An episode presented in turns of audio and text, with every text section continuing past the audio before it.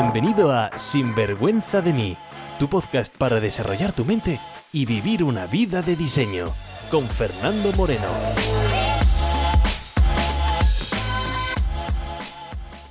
Hola y bienvenidos a un episodio más, a tu podcast favorito y cada día el de más gente, Sinvergüenza de mí. Desde el frío polar, en la España central, desde la propia meseta, desde la cosmopolita y vanguardista Ávila City, hoy te traemos un tema con jugo. Sí, cómo saber si es el momento de dar un cambio profesional. Así que, ¿estás preparado? Trucos, consejos, ideas, entrevistas, todo lo que necesitas para vivir una vida bien vivida. Sin vergüenza de mí. Hola y bienvenidos a un nuevo episodio de Sinvergüenza de mí. Contigo, pues como casi todas las semanas, yo mismo, Fernando Moreno, tu guía para ayudarte a reprogramar tu mente y vivir una vida bien vivida. Y este es tu podcast, Sinvergüenza de mí. Y si te preguntas, oye, pero ¿por qué sinvergüenza? Bueno, pues porque mucha gente no tiene la vida que realmente desea.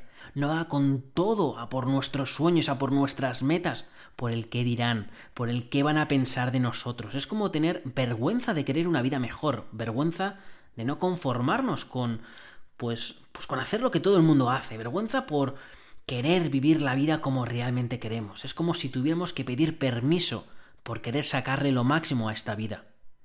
Y quizás te llamen soñador, pero recuerda que eres tú el único que no sigue dormido, el único que no quiere seguir las pautas sociales simplemente porque la sociedad lo estableció así. O quizás te llamen inconformista. Y no, querido amigo, no somos inconformistas, simplemente es que tenemos estándares más altos y que para conformarnos con mediocridades siempre habrá tiempo. Pues bien, este es tu podcast y si estás en tu viaje de transformación personal, te recomiendo el libro que hace unas semanas acabamos de lanzar aquí en Sinvergüenza de mí. 27 preguntas para comenzar mi revolución personal, una guía hacia tu autoconocimiento y que está disponible en Amazon en todo el mundo.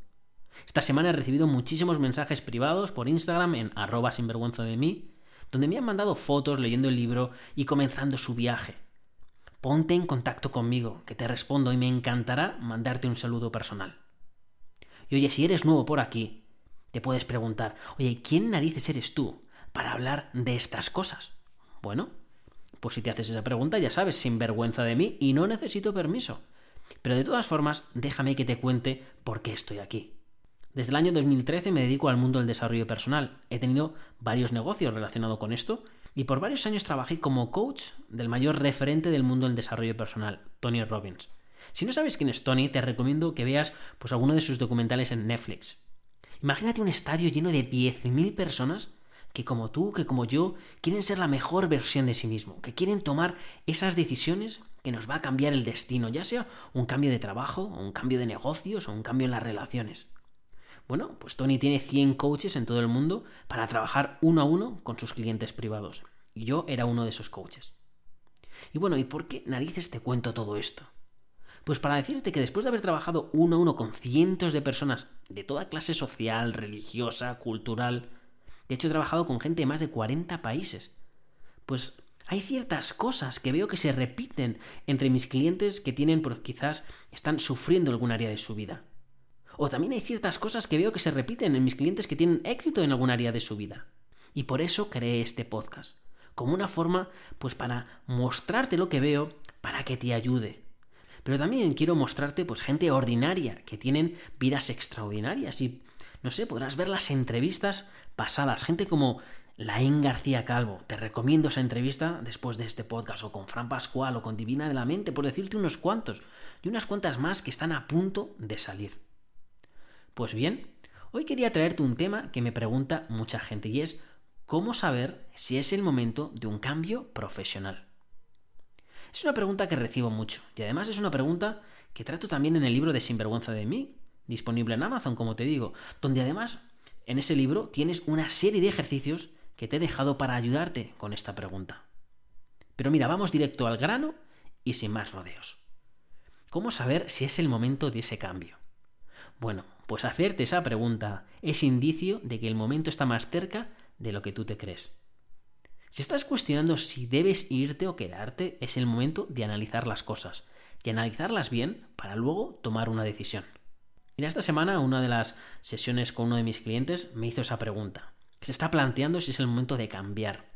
Pero la verdad es que está aterrado por varias cosas. En primer lugar, porque no sabe qué es lo que quiere. Y en segundo, porque cree que debería quizás dejar de alimentar esas historias mentales, ¿no? Él tiene un buen trabajo, gana bien y quizás debería, según él, dejar de alimentar estas fantasías y centrarse en su familia y centrarse pues en vivir como una persona normal, según sus palabras. Bueno, pues que sepas que es totalmente comprensible que se encuentre aterrado. ¿Por qué? Pues porque el cerebro humano no nos gustan las incertidumbres. Somos animales que nos gustan las cosas que se pueden prever, previsibles, ¿no? Nos gusta saber qué es lo que va a pasar. Por eso quizás existe la ciencia, porque nos gusta entender y saber cómo funcionan las cosas. O está la religión, porque necesitamos respuestas a lo que la ciencia no da. O la gente acude a que le lean el futuro porque quieren saber qué es lo que va a pasar, ¿no? Y la incertidumbre es una de las necesidades del ser humano que peor llevamos. Y paradójicamente es la que más necesitamos abrazar si queremos tener una gran vida. Pues bien, mi cliente lo está pasando mal y venía a las sesiones con esa sensación de, oye, estoy perdido, no, saber, no, no sé qué hacer. Así que vamos por partes. En primer paso es que es totalmente normal sentirse perdido en algún momento de nuestra vida. Hay gente que de forma despectiva lo llama la crisis de los 40 o una crisis de identidad.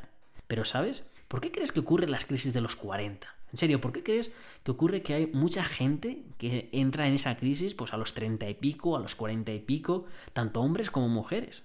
Quizás con ciertas diferencias, pero bueno, sin discriminar por sexo.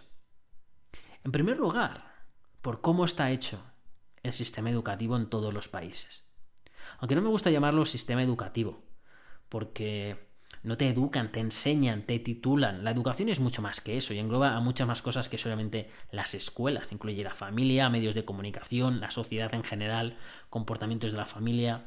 Pero en fin, como te digo, este sistema llamado educativo está hecho para que salgas de la escuela y te pongas a trabajar, pagues tus impuestos y se vaya pues alimentando la sociedad. O que vayas a la universidad porque te quieres especializar pero después porque te pongas a trabajar, impuestos y demás. El problema es que la mayoría de la gente tiene cero experiencia en la vida. La mayoría de la gente no hemos hecho gran cosa a los 18 años, no sabemos de qué va el mundo, no sabemos de qué, de qué hay, ¿no? Y entonces de repente nos toca elegir una carrera y en teoría quedarnos así hasta que nos jubilemos, por otros 40 años. Esa, esa carrera, como digo, quizás la acabas o quizás no. Pero después te toca elegir trabajo. Pero dado la situación económica donde vivimos, poca gente entra en un trabajo donde está alineado con tus valores, con tus fuerzas, con tus intereses. De hecho, quizás ni te plantees cuáles son tus valores, tus fuerzas, tus intereses. La mayoría de la gente escoge un trabajo porque es donde hay plaza, porque es donde me toca, porque es donde me aceptan. Otra gente quizás decide ir a trabajar pues para el gobierno porque es más tranquilo, pero aquí igual, un, oye, pues porque donde me toque. Bueno, pues en ese trabajo por donde te toca, te pasas 10, 20 años hasta que un día te ves y dices, me toca así otros 25 años haciendo lo mismo. Y dices, ¿qué narices hago yo aquí? Pero ¿por qué narices empecé esto? Empiezas a tener quizás más experiencia en la vida, empiezas a ver más cosas, más experiencia, como digo. Internet juega aquí un gran papel, porque ves gente que empieza a montar negocios, empieza a ganarse dinero de otra forma que tú desconocías. Empiezan a ser activos y dices, bueno, y esto yo lo desconocía por completo, no sabía que se podía vivir de esto. Y tú te dices, bueno, ¿por qué ellos sí y yo no? Bueno, pues como te digo, es totalmente normal que si estás en un periodo de preguntas, es normal que hagas este análisis. Y en segundo lugar, aparte de decirte que es normal, el no saber lo que quieres también es normal.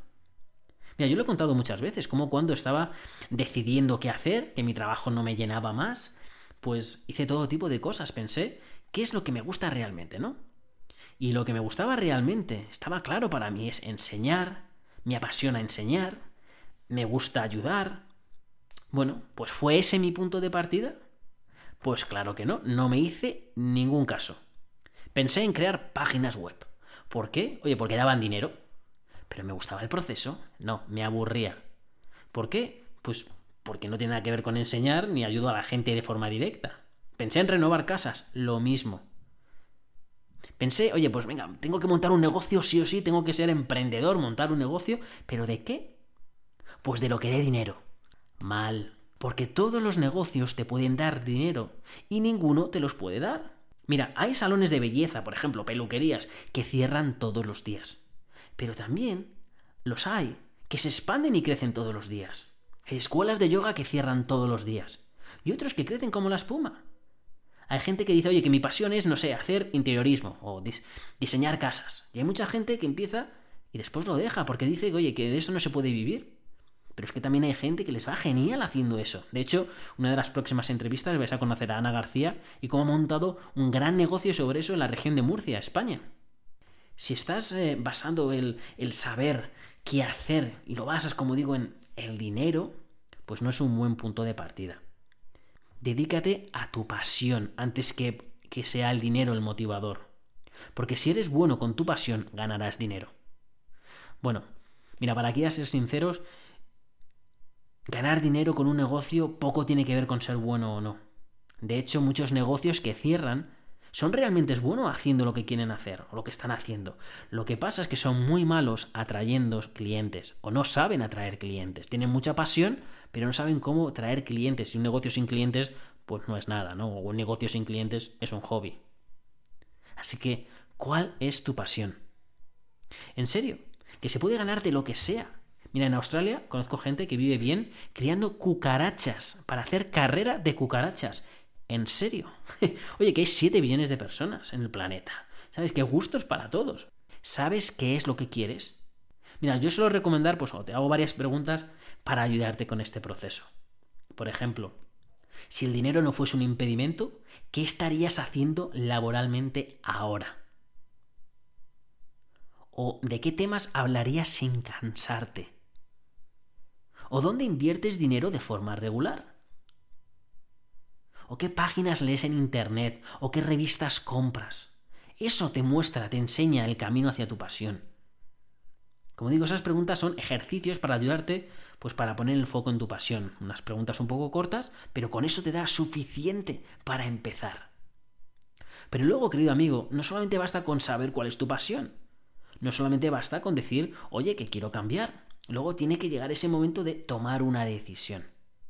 ¿Lo hago o no lo hago? Bueno, pues empieza a tiempo parcial, hazte amigo de alguien en ese sector que te enseñe cómo hacerlo, o ponte a trabajar para ellos, ponte a trabajar en una peluquería que, si quieres montar una, ponte a trabajar en un McDonald's si quieres montar una franquicia y así ves el día a día y ves cómo funciona.